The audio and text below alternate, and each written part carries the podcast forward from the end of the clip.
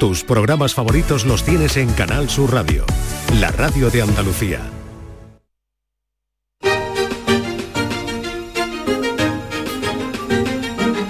En Canal Sur Radio, Días de Andalucía, con Carmen Rodríguez Garzón.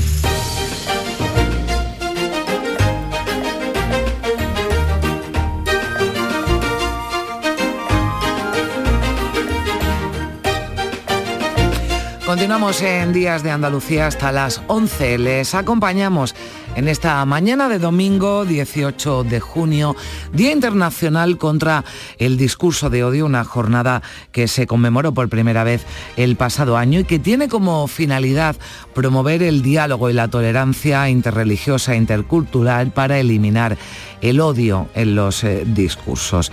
Con motivo de este día, el secretario general de la ONU, Antonio Guterres, ha señalado que ese discurso de odio se emplea para alimentar el miedo, para profundizar las eh, divisiones, a menudo con fines eh, políticos, y advierte del coste para comunidades y sociedades. Un discurso que incita a la violencia y que es una de las señales de, advertencia del genocidio y de otros crímenes atroces.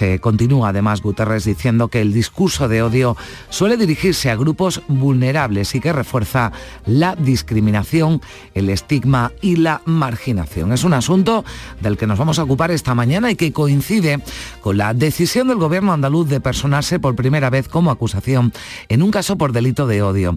Se trata del caso de una joven de 20 años de Navas de San Juan en Jaén Nieves que se quitó la vida tras denunciar durante meses que sufría ciberacoso por su orientación sexual. Vamos a hablar con Fran Oves, coordinador de diversidad de la Consejería de Inclusión Social, Juventud, Familia e Igualdad, que decimos se persona como acusación por primera vez en un caso por delito de odio. También hemos quedado con la fiscal delegada contra los delitos de odio y discriminación de Málaga, con María Teresa Verdugo y con el presidente de Movimiento contra la Intolerancia, Esteban Ibarra, uno de los mayores expertos en este ámbito.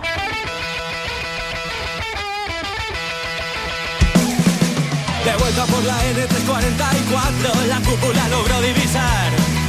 ¡Qué calor, qué calor, qué calor! ¿Cómo lo puedo soportar? Rezuma mi camino Estamos ya a las puertas del verano, del verano oficial, porque si miramos las temperaturas eh, que nos acompañan desde hace días, nadie diría que aún atendiendo al calendario estamos en primavera. ¿Cómo va a ser el verano que comienza en unos días? ¿Será más cálido de lo normal? Pues se lo vamos a preguntar a Francisco Martín, experto en Meteorred, que estará con nosotros esta mañana. Si han consultado el tiempo para la próxima semana, aunque hoy estamos notando cierto alivio, pues ya habrán comprobado, por ejemplo, que para el viernes que viene, que ya estaremos oficialmente en el verano, en algunos puntos se van a superar los 40 grados de máxima, más calor del que hemos tenido estos eh, últimos días, así que estrenaremos la estación con mucho, mucho calor.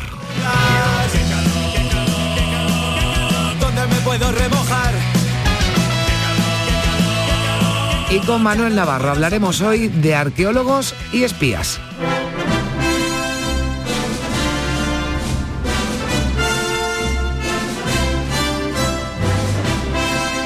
Y nos va a acompañar no Indiana Jones, pero sí uno de los mayores expertos en este ámbito, que es Manuel Parodi, que dedica uno de sus libros a Pelayo Quintero, que fue uno de los pioneros del campo de la arqueología a principios del siglo XX en España y en Marruecos. Así que hablaremos de tesoros, de espionaje y de guerras.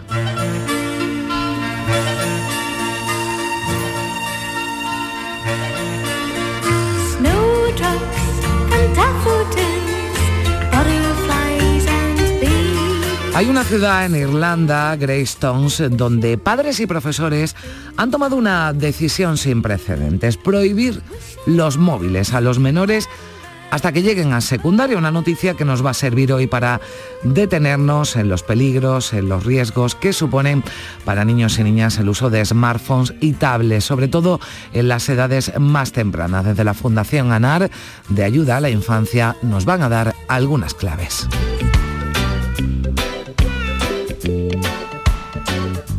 Los mapas del el cielo, el sol siempre es amarillo. En Humilladero, en Málaga, un grupo de mujeres ha tejido un toldo gigante para dar sombra al centro de la localidad. Hasta aquí todo normal, pero es que ese toldo está hecho de ganchillo, 40 metros de largo por 5 de ancho. Han echado tiempo ¿eh? para realizarlo, pero el resultado es una maravilla, como lo es el primer museo de España dedicado al crochet que está en Huelva, en Castaño del Robledo. Allí estaremos y también nos daremos un paseo con Lourdes Calves por alguno de los festivales flamencos del verano. Son algunas de nuestras propuestas para esta mañana de domingo aquí en Días de Andalucía, un programa que produce María Chamorro y Primi Sanz y que realizan Pedro Moreno y José Manuel Zapico. Tú. Bajo el agua veo peces de colores, van donde quieren, no los mandas tú. Por el cielo va cruzando por el cielo, color azul, un avión que alto, 10.000 metros de altitud. Desde tierra lo saludan con la mano, se va alejando, no sé dónde va, no sé dónde va.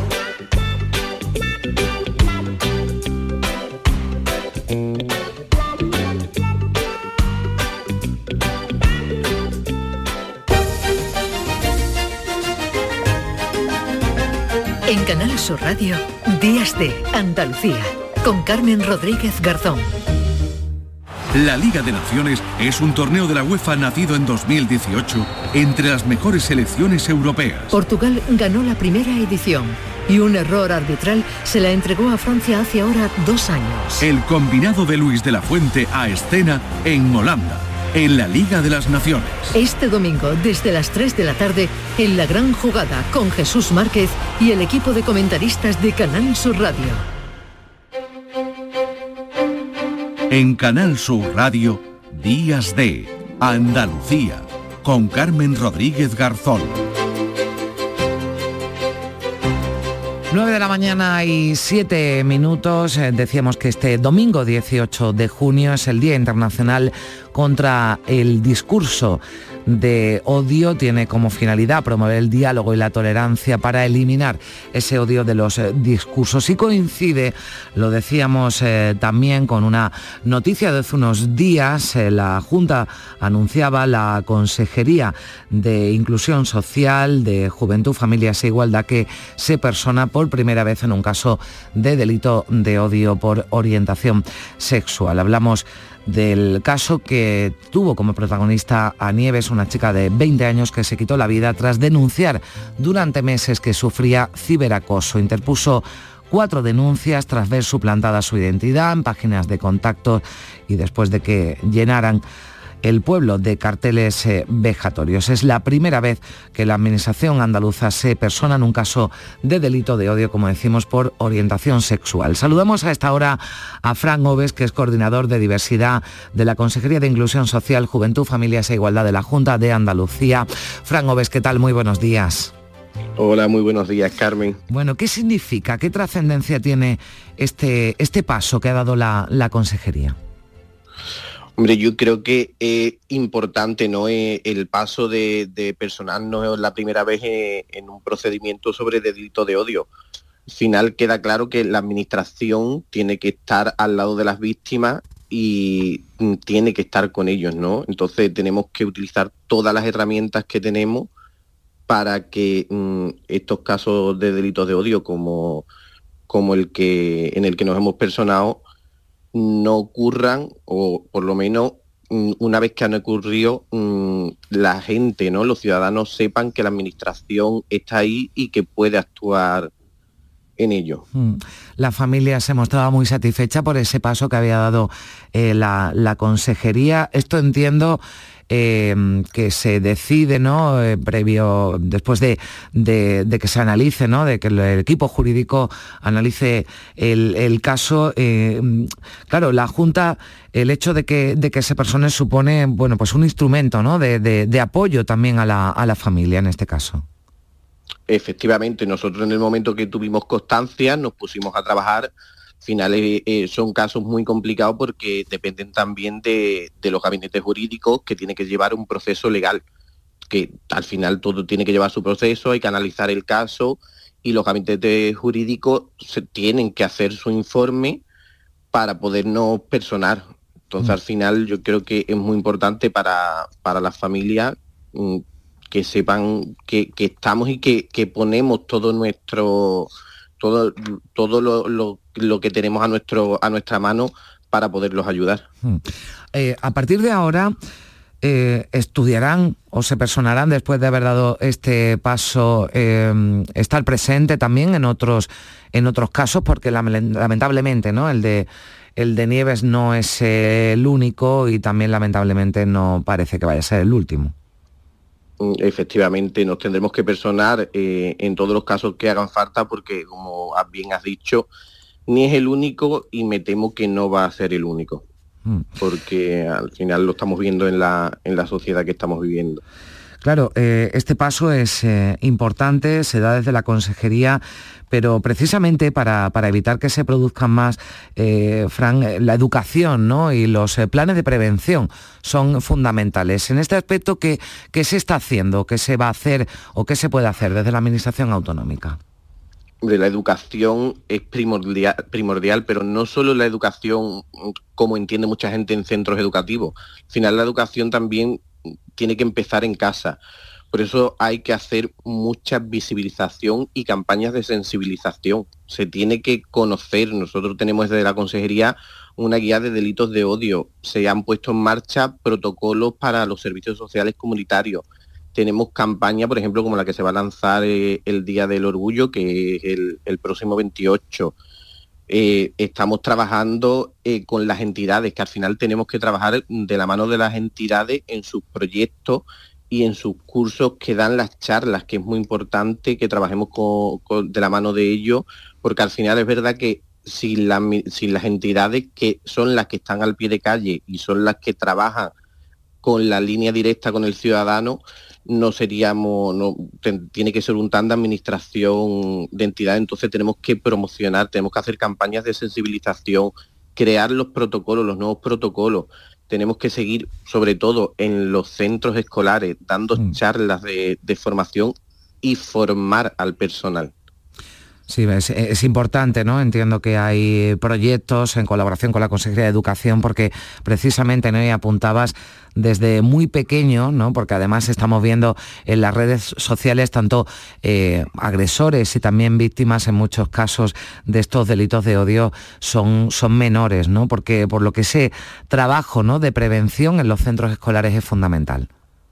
Efectivamente, porque ya el acceso a las redes sociales lo tiene cualquier persona, independientemente de la edad. Y es verdad que muchos menores no saben hacer uso de esas redes sociales o el uso que dan no es el uso adecuado. Entonces es verdad que hay que mm, formarlos y, y que se sensibilicen que no todo vale en redes sociales y que no todo vale que lo que nos creemos que puede ser una broma de un insulto puede llegar más allá, como por ejemplo el caso que no, nos ha sucedido. Hmm.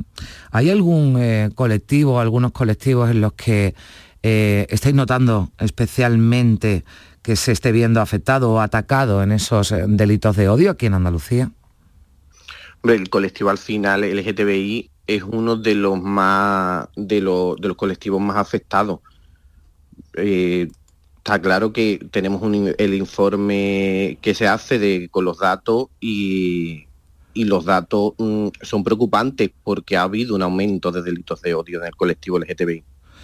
Bueno, pues eh, llega la Junta de Andalucía, es el primer, eh, el primer eh, caso este, que afectó a esta, a esta chica, caso lamentable de, Nieves, de 20 años, que se quitó la vida tras denunciar durante meses que sufría ciberacoso. Es verdad que ahora parece que hay un parón judicial, decía la, la familia, después de que hubiera declarado el único investigado. Bueno, pues eh, no sé si tenéis eh, constancia, Fran, si ahora en este proceso de personación se puede agilizar el- el proceso que anda algo parado.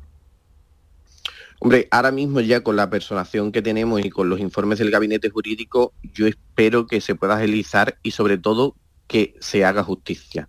que la familia al final mm, pueda descansar de este proceso que ha tenido, que lleva ya bastante tiempo, y pueda ver los resultados de, de la justicia y, con, con la personación de la Administración. Pues le agradezco mucho. Fran Oves, coordinador de diversidad de la Consejería de Inclusión Social, Juventud, Familias e Igualdad de la Junta de Andalucía, que nos haya atendido en esta mañana de domingo. Feliz día, muchas gracias. Igualmente, muchísimas gracias.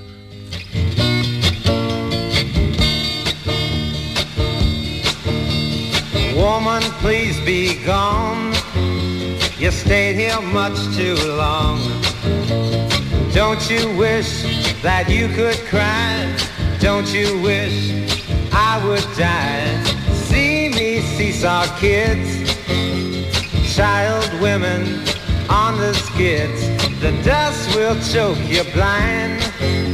The lust will choke your mind.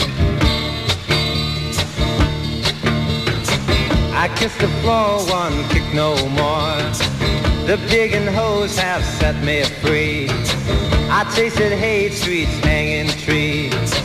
I tasted hate streets, hanging trees. Hablemos también en Días de Andalucía este domingo con la fiscal delegada de delitos de odio contra la discriminación de Málaga, María Teresa Verdugo. ¿Qué tal? Muy buenos días. Buenos días, Carmen. Bueno, gracias, muchas gracias por, por atendernos y me gustaría eh, que explicara qué es un delito de odio, qué, qué, características debe cumplir para que así se, se considere, ¿no? Porque quizás estamos hablando eh, con un término al que no estamos acostumbrados ¿no? a manejarnos. Pues sí, es verdad que, que el delito de odio es un fenómeno curioso porque ha pasado de ser un eh, gran desconocido que prácticamente no se mencionaba, a que ahora casi cualquier cosa que pasa se cataloga como delito de odio. Entonces viene muy bien precisarlo. Realmente aquí nosotros a nivel eh, jurídico dentro de la, especialidad incluimos tres tipos de conducta. Primera, todos los eh, delitos normales, unas lesiones, una violación, un asesinato, en los que a la víctima se la selecciona precisamente por tener mm. una circunstancia de las que se dicen en el Código Penal, una circunstancia protegida, pues por ser de otra etnia, de otra nacionalidad otra tener otra orientación sexual, por su sexo, por su discapacidad. Bueno, hay un catálogo de circunstancias. Eso sería lo básico. Por mm. otro lado, también se incluyen los que llamamos delitos de discriminación, todos aquellos casos en los que en la esfera pública o en la esfera privada se le deniega a una persona un servicio al que tenía derecho precisamente por eso. Pues si, por ejemplo, y por mencionar casos que yo creo que a la gente le pueden resultar familiares, un grupo de personas con algún tipo de discapacidad, de discapacidad intelectual pues que no les dejan entrar a una discoteca o alguien a la que le deniegan una asistencia médica pues por ser gay, en fin, todo este tipo de delitos de denegación de prestaciones. Y luego también tenemos lo que hablaríamos o lo que llamaríamos discurso de odio, aquellas manifestaciones que se hacen en redes sociales o en mítines públicos eh, que están dirigidas a generar un sentimiento de hostilidad o de discriminación o incluso de propiciar la violencia contra grupos o contra personas pues, que tienen estas circunstancias protegidas. Yo creo que está bien que lo definamos porque es verdad que además muchas veces utilizamos, y usted lo apuntaba, el discurso de odio, ¿no? Y eh, ha habido casos además muy, muy recientes, sobre todo en las redes sociales, ¿no? Que, que son, eh, digamos, un nido ¿no? de, esos discursos de, odio dirigidos bueno, pues a personas más conocidas, a otras desconocidas. En cualquier caso, es el ámbito en el que trabaja eh, su fiscalía. A mí me gustaría eh, preguntarle si se han incrementado los delitos de odio en Andalucía, teniendo en cuenta ¿no? esa, esa consideración que, que, usted apuntaba, en Andalucía, en Málaga, que es donde usted trabaja. ¿Cuáles son los más habituales y los que se investigan desde la fiscalía? Le hago esa doble pregunta. A ver, es verdad que se están incrementando los delitos de odio, no necesariamente porque ocurran más en la práctica, sino porque también la gente empieza a tomar conciencia. Nosotros hemos hecho una labor de formación tanto con policía como con eh, entidades sin ánimo de lucro, con ONGs, con personas de la sociedad civil, para que conozcan la figura, para que conozcan sus derechos y para que por tanto puedan denunciar. Poniendo un poco un paralelismo, sería algo parecido a lo que ha pasado con la violencia de género, que si nos mm. vamos a cifras de hace 20 años casi no había casos y ahora hay 100.000 al año y no es mm. que ahora se haya multiplicado por mil la realidad de la violencia de género, sino que, bueno, pues las personas denuncian, saben cuáles son sus derechos, saben, tienen ya conciencia de que son víctimas y entonces lo ponen en conocimiento de la justicia. Entonces es verdad que de un tiempo a esta parte estamos viendo un aumento, yo hay años que a lo mejor tengo un 50% más de casos que el año mm. anterior. Aunque es, es verdad que a nivel estadístico todavía es complicado, pues porque los sistemas no están afinados y porque las cifras de la policía y de la justicia no siempre cuadran, porque no todo el mundo, y aquí incluyo a jueces y a fiscales y también a los letrados, Hmm. saben reconocer necesariamente, pues cuando hay un delito de lesiones, una persona eh, le propina a otro un puñetazo, una patada, le agrede de alguna forma, que si eso está motivado porque el otro es, por ejemplo, inmigrante, estaríamos ante un delito de odio Hmm. y se lleva como unas lesiones normales y no se percibe. Pero sí que es verdad que hay un nivel un incremento a, a nivel, a nivel estadístico.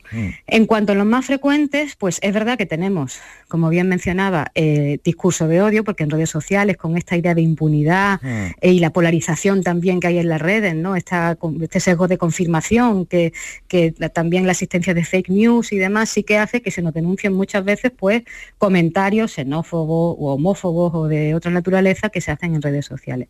Y luego tenemos también muchos supuestos prácticos de eh, delitos contra la dignidad de las personas por, por ese motivo. Pues a lo mejor hay una pareja de chicas y son casos reales, ¿no? Eh, lesbianas que están en el supermercado con su hija y uno, un vecino que las conoce y sabe su condición, pues empieza a insultarles, a hacer mm, referencias a su condición, a escupirles, a faltarles al respeto, a amenazarles con que las va a matar, con que les va a hacer algo porque le dan asco y entonces este tipo de circunstancias que no solo suponen una amenaza, sino que sobre todo atentan contra la integridad moral de las personas, Hmm. pues también se están generalizando y ahora ya también, eh, porque se reformó en ese sentido el código no hace mucho, pues tenemos herramientas para Hmm. poder perseguir. Y yo creo que es eh, bueno que lo contemos, que hay esas herramientas, ¿no? Pues precisamente para que cualquier persona, eh, sea por lo que sea, y se vea en una situación así, pues eh, sepa que, que puede denunciar, que hay mecanismos y que esa persona no, no debe, ¿no? Al menos quedar, quedar eh, impune.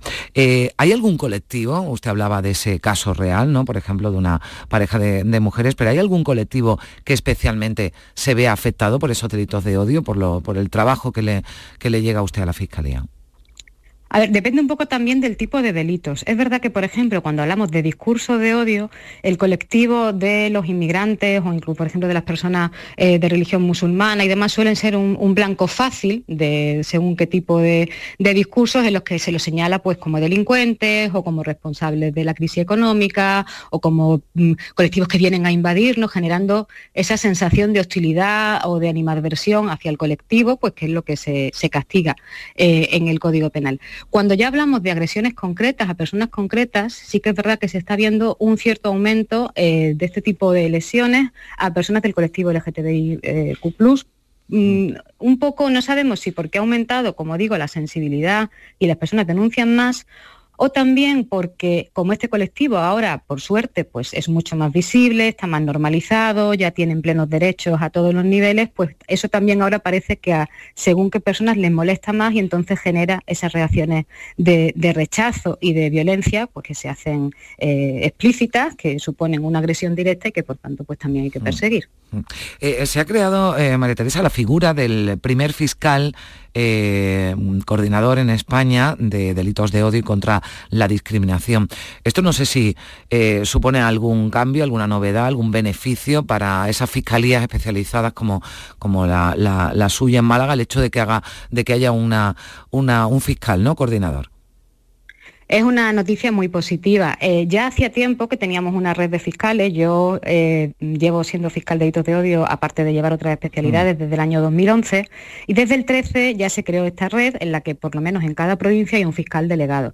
Pero es verdad que, aunque ya teníamos un fiscal en el Supremo, un poco que coordinaba o que unificaba, eh, ahora que se cree esa figura de fiscal de sala coordinador, que además va a tener dos fiscales adscritos también allí en la Fiscalía Mm. General, va a mejorar mucho la dinámica de la especialidad. ¿Por qué? Porque ya son personas que se pueden dedicar en exclusiva a organizar, a unificar criterios, a eh, conocer la doctrina. Entonces, como nosotros en principio, siempre dentro del respeto al principio de legalidad y de imparcialidad, pues tenemos que intentar tener una actuación lo más unificada posible y conocer la ley y la jurisprudencia de la forma mejor posible, pues ellos también se van a encargar pues de aglutinarla, de sistematizarla y de que todos vayamos en ese sentido teniendo claros los parámetros y, y actuando con arreglo a los mismos criterios. criterios. Así que yo espero que sí que beneficie mucho el día a día de nuestra actuación. Sí, hay una cuestión también por la que le me gustaría preguntarle antes de, antes de terminar. Eh, aquí en, bueno, en Andalucía hace, hace unas, eh, unas semanas eh, la, Junta anunció que se iba a personar por primera vez como acusación particular en un caso de una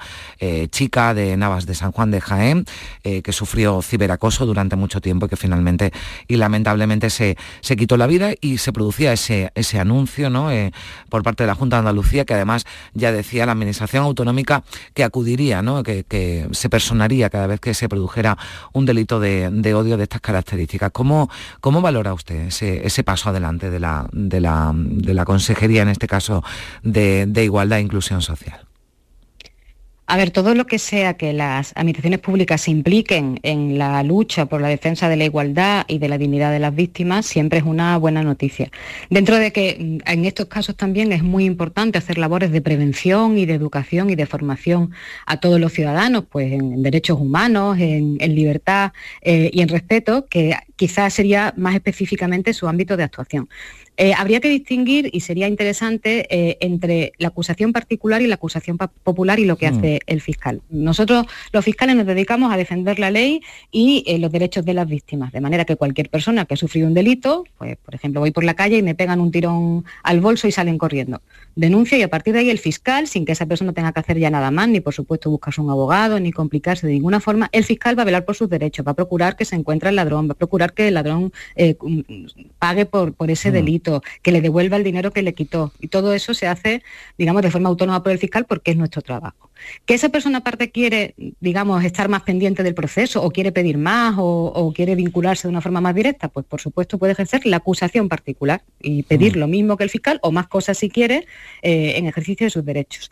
Luego tenemos la acusación popular que permite que cualquier otra persona o colectivo, aunque no haya sido víctima del delito, también pueda, porque es interés de la sociedad, mm. eh, ejercer la acusación pues para que esa persona que ha ido en contra de una persona en concreta, pero que en definitiva ha vulnerado derechos de alguien, pues sea responsable. Eh, sobre todo es en este último em, en este último lugar en el que normalmente tendrían que intervenir las misiones públicas. No sé en este caso exactamente mm cómo lo ha hecho. En definitiva, como digo, cuanto más mejor, porque todos perseguimos el mismo fin y es buena cosa que se, que se proteja a las víctimas y en este caso, si desgraciadamente eh, la persona ha fallecido, pues al menos se dele porque su familia mm. eh, pueda ver cómo se ha hecho justicia al final y sobre todo que estas personas que han llevado a este fin, pues sean, se hagan responsables, que reconozcan lo que han hecho y que paguen por esa lesión a la dignidad, a la libertad y en definitiva, en última instancia, a la, a la vida de la víctima. Pero ya digo que sobre todo también sería ideal que las administraciones se implicaran en formación, en prevención y luego en establecer mm. normas para todo aquello que está mal, pero que no necesariamente es delito, ¿no? Para toda esa forma, esa, ese área gris en la que hay actitudes que pueden ser discriminatorias o que pueden ser reprochables, pero que no necesariamente merecen una pena de, prisión o que la persona eh, tenga un juicio penal, sino que tienen que tener pues una sanción de otro tipo. Pues eh, ha sido un placer, María Teresa Verdugo, fiscal eh, delegada de delitos de odio contra la discriminación de Málaga, charlar unos minutos y, bueno, pues aclarar también algunas cuestiones que tienen que ver con este tema que estamos tratando hoy aquí en Días de Andalucía. Muchísimas gracias por atendernos y que tenga usted un feliz domingo. Muchísimas gracias, Carmen, igualmente.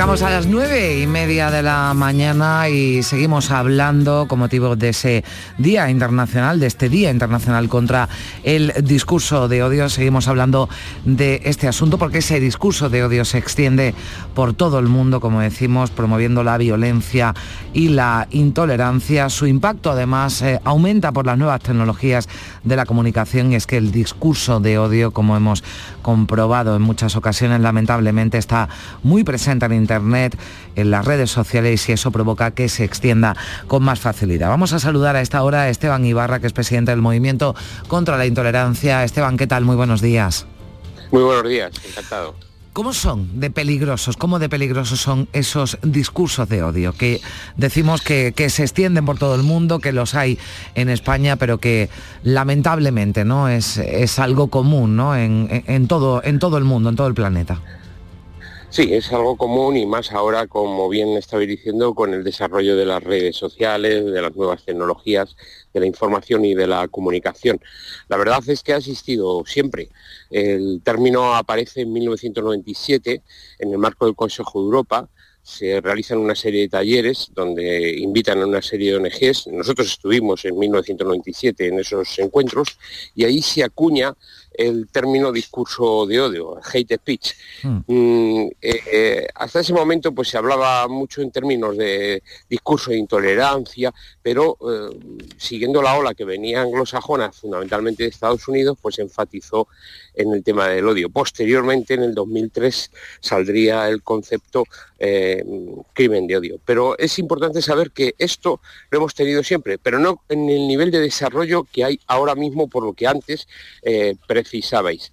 ¿Y qué es lo que sucede? Pues de entrada que crean ese clima de intolerancia. Entonces, en ese clima de intolerancia se desarrollan prácticas de discriminación, segregación, hostilidad y también violencia. Y violencia a unos extremos eh, que pueden ser eh, extraordinarios. Es decir, había clima de intolerancia y de odio en un contexto como el que se produjo precisamente eh, el holocausto. O sea, mm. que, es, que se puede llegar en la concreción a mm, eh, conductas y planteamientos tan aberrantes y genocidas como fueron el holocausto. Por lo tanto, el discurso de odio que el día eh, de hoy es el Día Internacional, como bien señaláis, es porque llega un momento determinado, las Naciones Unidas y dicen, bueno, esto está muy extendido a nivel de todo el mundo, es un problema para la convivencia, eh, en base a esto, pues, eh, en base a las identidades excluyentes,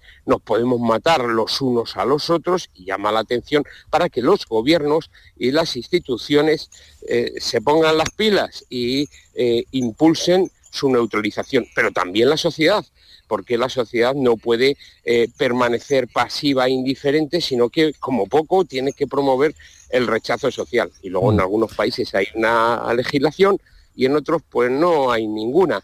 Nosotros estamos pues en un Eso le iba a preguntar, aquí en, España existe una, legislación, ¿Es, eh, ¿es, suficiente? ¿Habría que, que avanzar algo más en ese sentido? Había que aplicarla, habría que aplicarla. Nosotros lo que tenemos es una buena legislación, tanto en el Código Penal, ¿eh? Eh, ahora mismo estaba escuchando a Maite Verdugo, con mm. la que mantenemos una estrecha relación y una muy buena comunicación, porque nosotros presentamos muchas denuncias, o sea, ciento y pico mm. presentamos el año pasado, muchas de ellas cayeron en su fiscalía, ¿no? Eh, pues en base a qué? Al Código Penal.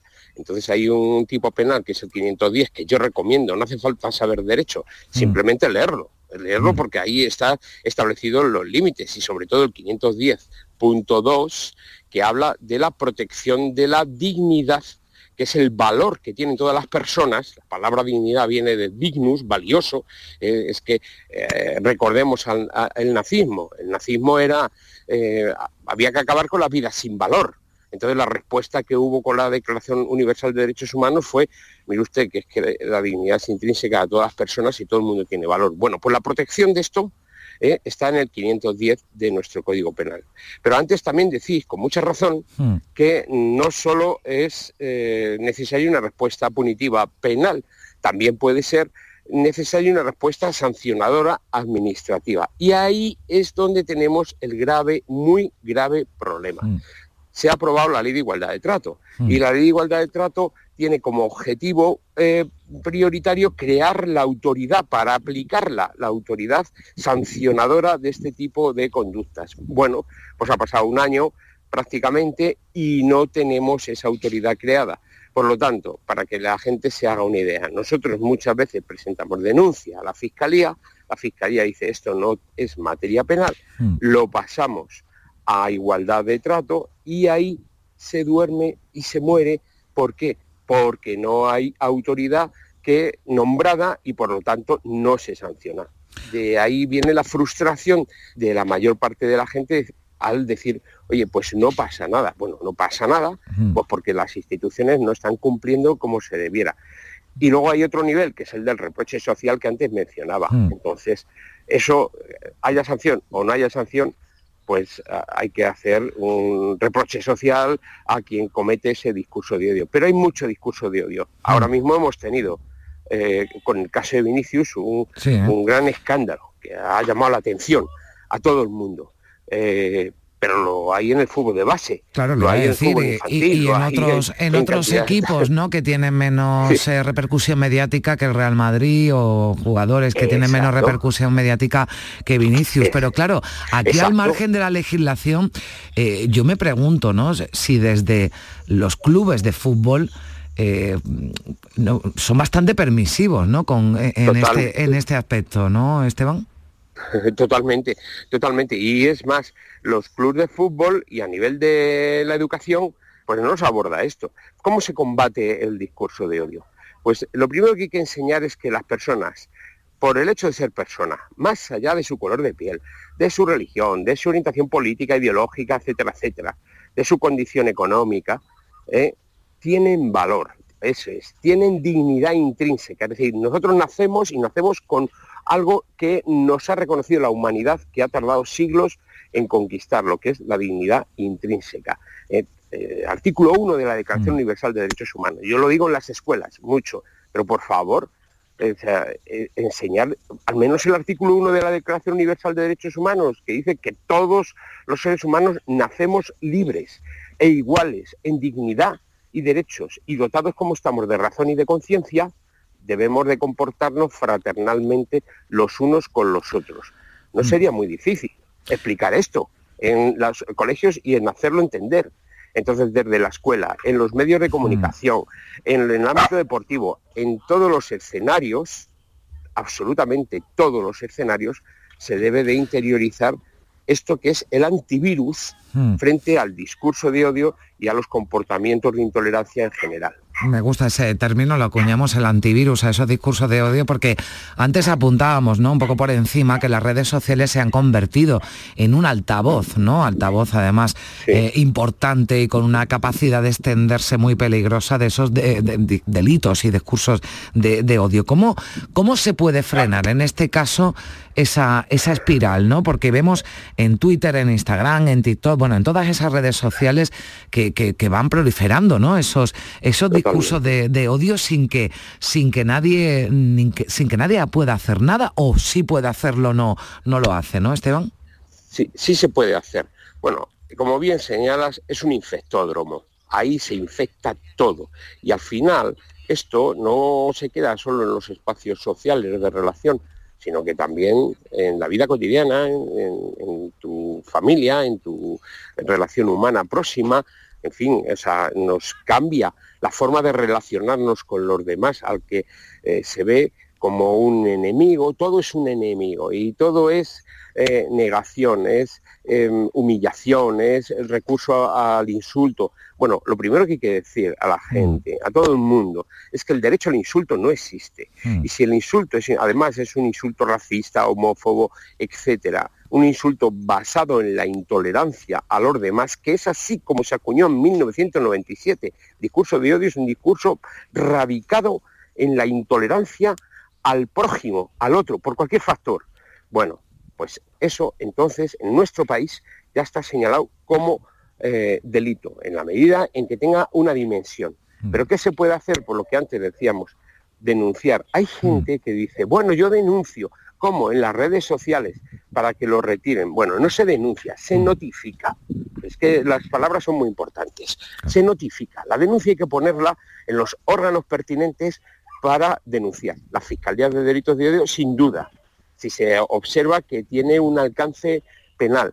Y eh, eh, en la autoridad de igualdad de trato y no discriminación, pues ese es el gran déficit que tienen eh, las instituciones que tenía que haberlo sacado, mm. pero vamos, hace ya un, año.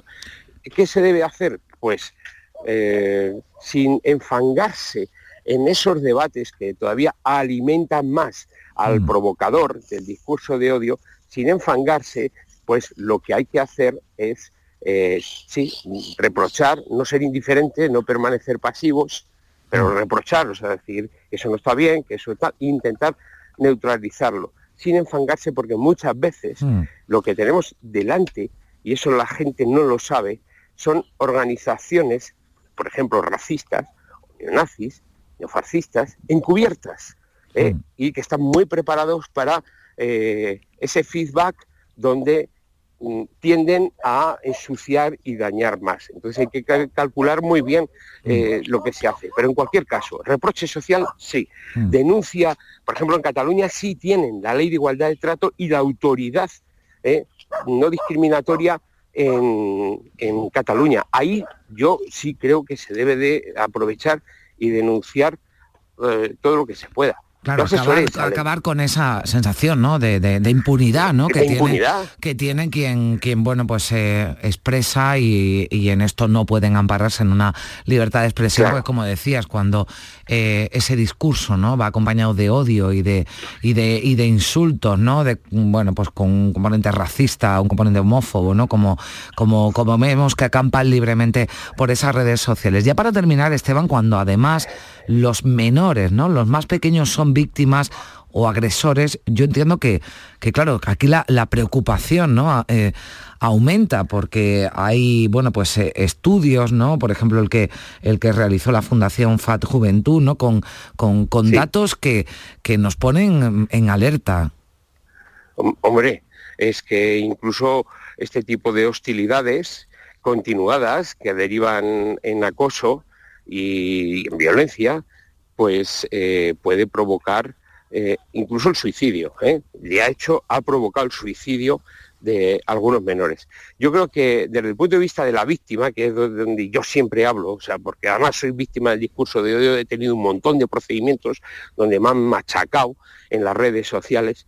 Bueno, pues el interés superior del menor mm. está fuera de toda duda. Ahora, yo lo que creo es que es un error de la ley penal del menor no tener incorporado esto, ¿eh? este tipo, estos tipos penales prácticamente a la ley de responsabilidad penal del menor. No hay circunstancias agravantes, no hay absolutamente nada. Y eh, las víctimas menores están, eh, pues, digamos, deficitariamente amparadas frente a las agresiones de otros menores. Si son mayores, entonces hay más posibilidad. Es decir, mm. hay que recurrir directamente. Yo con un menor, mi consejo que es mi trabajo con las víctimas, es mm, directamente a la Fiscalía y a la Fiscalía de Delitos de Odio, que luego ya eh, deriven mm. si corresponde a menores o no menores, pero directamente a la Fiscalía de Delitos de Odio, porque el interés superior del menor exige una protección de derechos muy profunda y muy eficaz.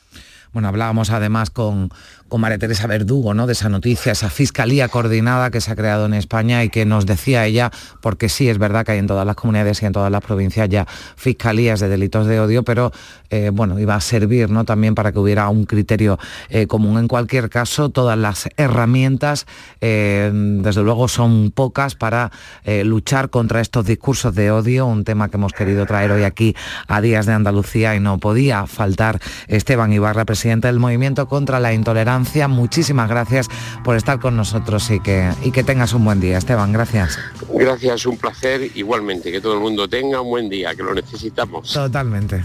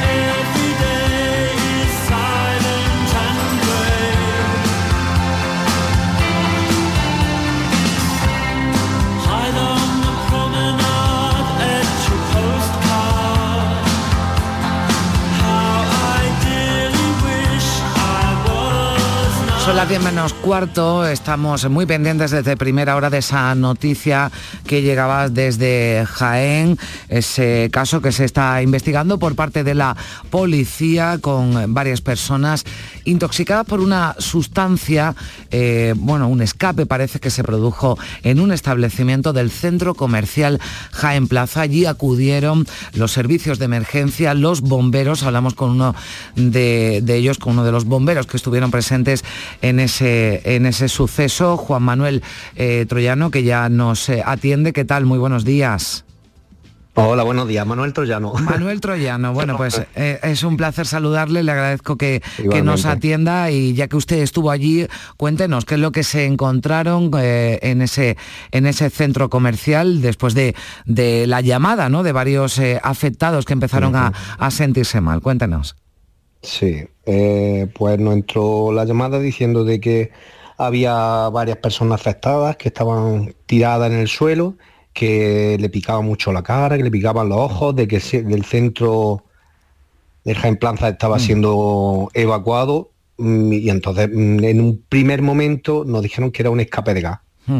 Y nosotros pues tampoco sabemos la construcción o las instalaciones que hay allí y supusimos que, que era un, pues, algo amoníaco que se utiliza mucho en la, en la zona de, para frigorífico y refrigeración entonces creíamos que era eso. Cuando llegamos allí, eh, pues nos encontramos mucha gente alrededor de, de este de resta restaurante. Procedimos en colaboración con la, con la policía local a, a, acotar la zona para que no se acercara más gente, porque tampoco sabíamos la cantidad de gas que mm. podía haber. Entraron dos compañeros con, con, equipo de respiración y protección. Y después de una primera vuelta en, el, en el local no, no detectaron ninguna fuga ni se oía ningún ruido de, de fuga, de que hubiera alguna tubería rota o algo, nada de eso. Salieron otros, esos compañeros salieron, entraron otros, pues, cuatro jóvenes más que, hmm. más que dos, para ver si encontraban el origen, ¿no? Sería, el origen de esa fuga. Claro, ¿no? eh, hmm. si se encontraba dónde estaba el origen o... Entonces no, no encontramos nada. Se eh, subimos a un falso a un falso techo y había alguna especie de trampilla, levantamos la trampilla que daba a, la, a, la, a lo que es la zona de, de terraza de arriba y procedimos a la ventilación de, del local, Hmm. con un, un, ventilador que tenemos especial para eso. Se ventiló el local, eh, volvimos a entrar con el equipo y pa, de respiración para ver si, si detectábamos y seguíamos sin detectar. Entonces ya eh, pues optamos por, por, entrar sin equipo de respiración para, para ver lo que pasaba. Y una vez que entramos dentro nos dimos cuenta de que en el, en el cuarto de baño Sí. Ahí había un, a, a, algo característico, no, era, no tenía olor. Eh, solamente notamos la sensación pues, de picor en los ojos y, y, en la piel como una quemazón. No salimos para afuera porque tampoco sabíamos nosotros lo que era, nos salimos para afuera y ya mmm, volvimos otra vez a ventilar y al entrar otra vez ya había menos, pero, pero seguía, mm. seguíamos notando esa quemazón. Entonces ya pues ya mirando alrededor, viendo, pues ya mmm, hay uno, el sumidero típico que hay en cada cuarto de baño, pues me agaché a, pues, a oler, porque es que no, notaba, no sabíamos, que no, no se sabía de dónde venía aquello. Y al agachar mi oler, me dio, eh, ya noté yo que venía eh, lo que fuera, porque no sabemos todavía exactamente qué puede ser, mm. el producto me dio en la cara que tuve que salir corriendo a echarme agua. Eh, en la o cara sea, estamos y, hablando y de compañeros... un producto químico, ¿no? Sin ahora mismo sin. Claro, o sea, mm. después de toda esta investigación que sí. tuvimos tres horas, nos dimos cuenta de que algo se había vertido mm. en, en, el desagüe.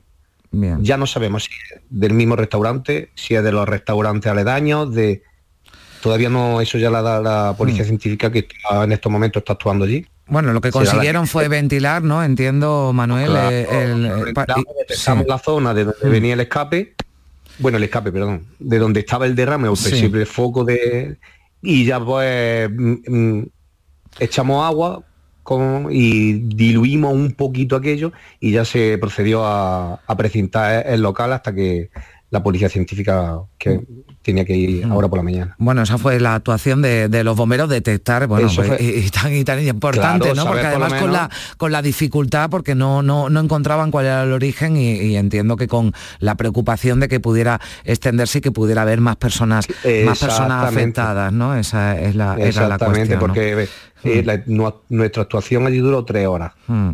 porque nos recorrimos todo, todo el Jaén Plaza para ver si desde dónde podía venir. Bajamos hasta los sótanos, hasta la zona ya de desagüe de donde se puede decir las madres comunes y eso para Mm. todo, todo intentamos porque no queríamos dejar ningún cabo suelto porque tampoco no sabíamos de lo que era.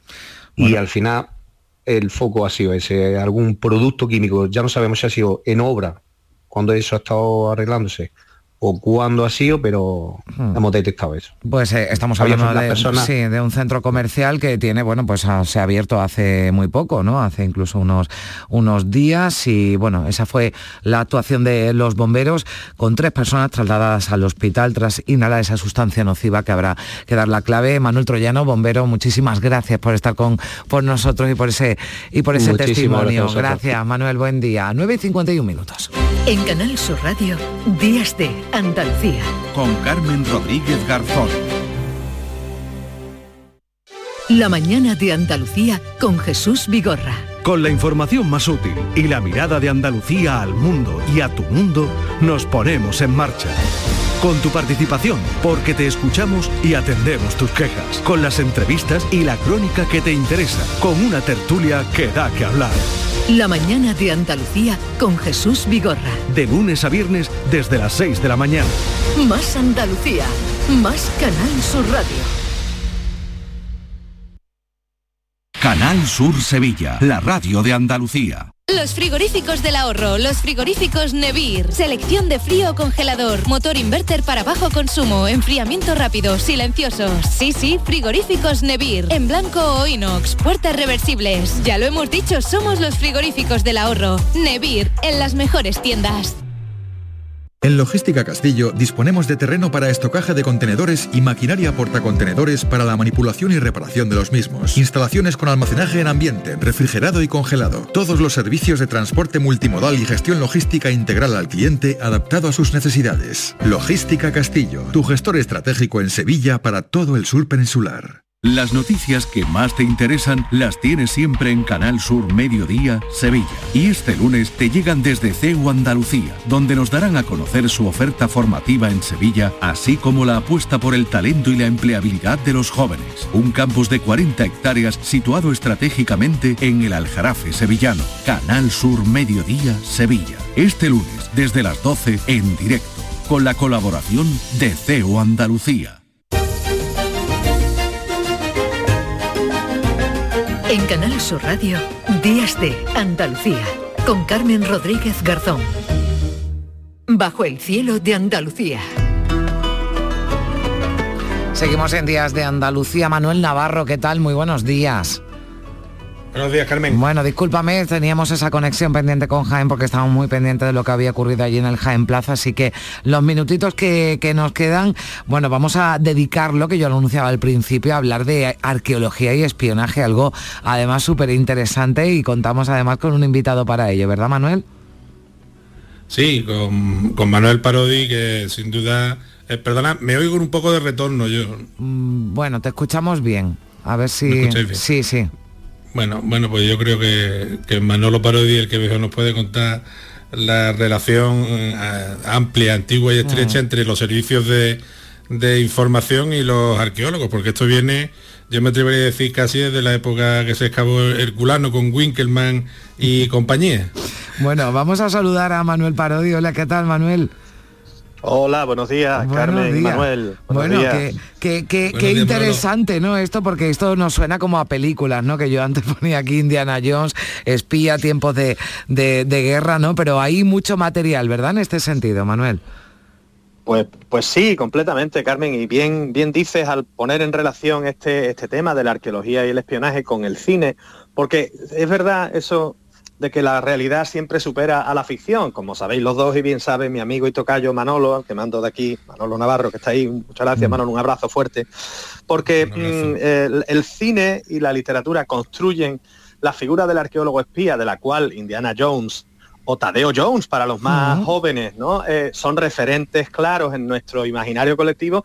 Esas imágenes están construidas, como digo, sobre la figura de arqueólogos reales, de arqueólogos de verdad, como el español César Montalbán o el americano Hiram Bingham, por, por citar dos, ¿no? Pero incluso en la estética, si tú, eh, si buscáramos en, en, los buscadores de internet a Hiram Bingham, que fue el que eh, encontró Machu Picchu, bueno, lo llevaron más bien o César Montalbán, que es el primer arqueólogo español responsable de la arqueología del norte de Marruecos a principios del siglo XX, hace más de un siglo. Su estética es enteramente la de Indiana Jones, o mejor dicho, la estética de Jones está construida sobre la estética de esos arqueólogos que más allá de la investigación también se dedicaban a otras cositas. Hmm. bueno, eh, y algún cura y algún cura que otro también, ¿verdad, Manolo?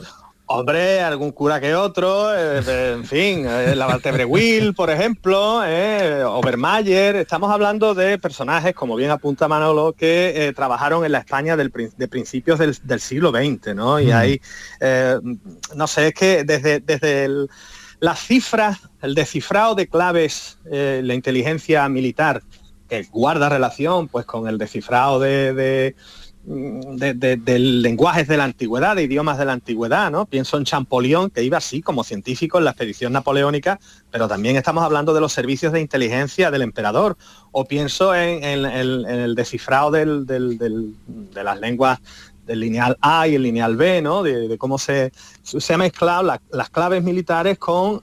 eran los mismos, eran los mm. mismos en el 18, en el 19, y Winkelmann, por ejemplo, que bien eh, que bien mencionaba Manolo antes. A Winkelmann se supone, Winkelmann muere en circunstancias dramáticas, es asesinado y su muerte se ha siempre puesto en relación pues con el robo, con circunstancias incluso sórdidas, porque lo mataron en un viaje, en, una, en un albergue, en un hotel, una pensión de pero bueno, mm, eh, quizá en la muerte de Winkelmann, digo quizá hubiera que buscar más cosas, ¿no? Que no mm. solamente un crimen supuestamente pasional o vinculado con el robo de una colección de monedas de oro, sino que estamos bien hablando de, secretos de Estado que mm. guardaba el propio Winkelmann, que trabajaba estrechamente con Carlos VII de Nápoles, luego Carlos III de España.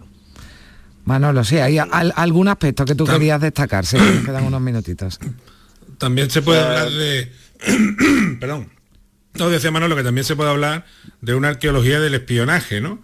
Eh, y, en ese caso, si, visitáramos Gibraltar, en la zona superior de la roca, podríamos encontrar el espacio oculto que los servicios de inteligencia británicos prepararon para un equipo eh, de resistentes espías en caso de que Peñón hubiera sido invadido por los nazis, ¿no? O la famosa máquina Enigma, ¿no? Que ahora que hablabas también de esto, ¿no? Es decir, claro, mira, de la máquina Sí, Perdona te interrumpa, Manolo. De la máquina Enigma hay, se ha dicho mucho queriendo decir muy poco, porque hay historias sobre cómo la máquina Enigma es la máquina de claves de la Alemania nazi en la Segunda Guerra Mundial, ¿no? Que el, para descifrar esas claves pues se supone que habrían eh, conseguido hacerlo a través, y no lo, niego evidentemente, de un equipo de inteligencia militar en, Inglaterra, formado además fundamentalmente en buena medida por mujeres, eh, y luego que si rescataron una máquina enigma de un submarino que se estaba hundiendo, miren ustedes, para el descifrado de la máquina enigma hay un personaje fundamental que es nada menos que un catedrático de Oxford en historia de Roma, Sir Ronald Syme, Caballero del Imperio Británico y Orden del Mérito de la Commonwealth, la máxima condecoración civil de la Commonwealth, que estuvo destinado, mm, es uno de los más importantes historiadores de historia política romana en torno al reinado de Augusto, es un eh, clasicista, un historiador, un arqueólogo en el sentido de que estudia el conocimiento antiguo, y Sir Ronald Syme estuvo destinado en los Balcanes, en 1940-41 estuvo en Belgrado, justo antes de la ocupación alemana y en 1941-42 estuvo en la embajada alemana en Turquía. Después de vamos, a, vamos a, eh, una cosa, los dos Manuel, vamos a dejarlo aquí. Como me está pareciendo tan interesante, tenemos que dar paso al boletín informativo y retomamos, ¿os parece? Y retomamos donde lo, lo habíamos dejado, pero tenemos, tenemos que parar, ¿vale? ¿De acuerdo? Y, y, ahora regresamos y dedicamos unos minutos más a este interesante tema. Llegamos a las 10 de la mañana.